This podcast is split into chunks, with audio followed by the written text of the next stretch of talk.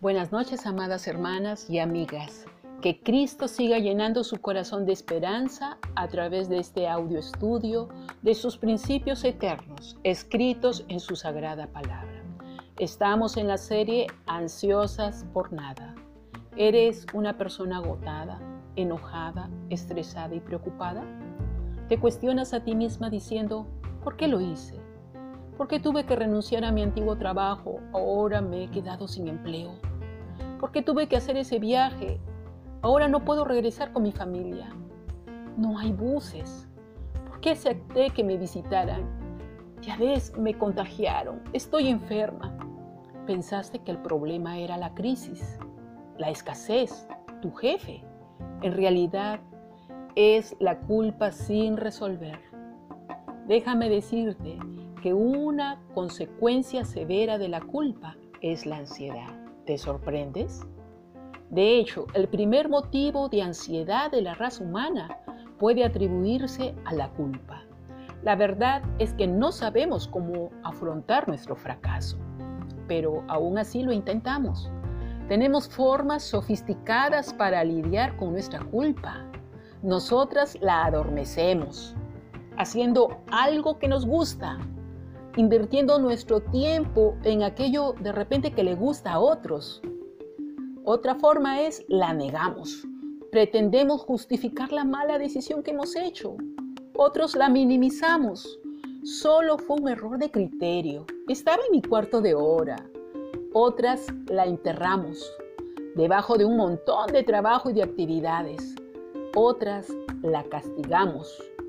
Nos lastimamos a nosotros mismos hacemos chistes de nuestros propios hierros o ponemos reglas y reglas y más reglas. Otras evitamos mencionarlas, simplemente no las sacamos a colación. Otras la desviamos, atacamos o nos desquitamos con otros. Otras la neutralizamos.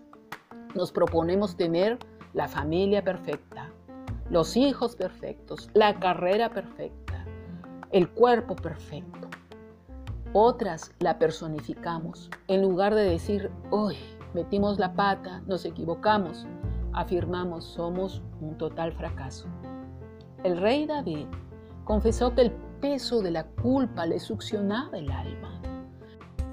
Por ello, el apóstol Pablo, en su carta a Filipenses capítulo 3, versos 13 y 14, en la nueva versión internacional va a decir, que de la misma medida en que él creía y confiaba en la soberanía de Dios, así también dependía de su misericordia.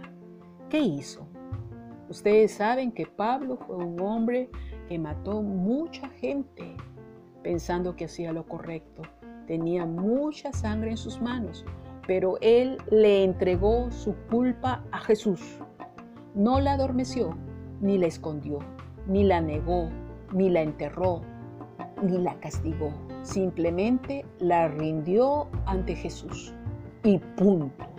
Como resultado pudo escribir, no pienso que yo mismo lo haya logrado ya, más bien una cosa hago, olvidando lo que queda atrás y esforzándome por alcanzar lo que está delante, sigo avanzando hacia la meta para ganar el premio que Dios ofrece mediante su llamamiento celestial en Cristo Jesús. Rosita, Eva, Silvia, amiga, escribe tu nombre. No te ahogues en el sumidero de tu propia condenación. Tu futuro importa más que tu pasado. La gracia de Dios es más grande que tu pecado. Lo que hiciste no fue bueno, pero tu Dios es bueno y Él te perdonará. Él está listo para escribir un nuevo capítulo en tu vida.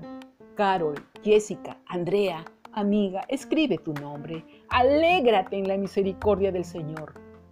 Confía en su capacidad para perdonar. Abandona cualquier intento de salvarte a ti misma o de justificarte. Deja ya de esconderte detrás de hojas de higuera. Sumérgete en la gracia de Cristo solo en su gracia. La culpa alborota el alma, mas la gracia divina la calma. Conmigo será hasta mañana. Shalom.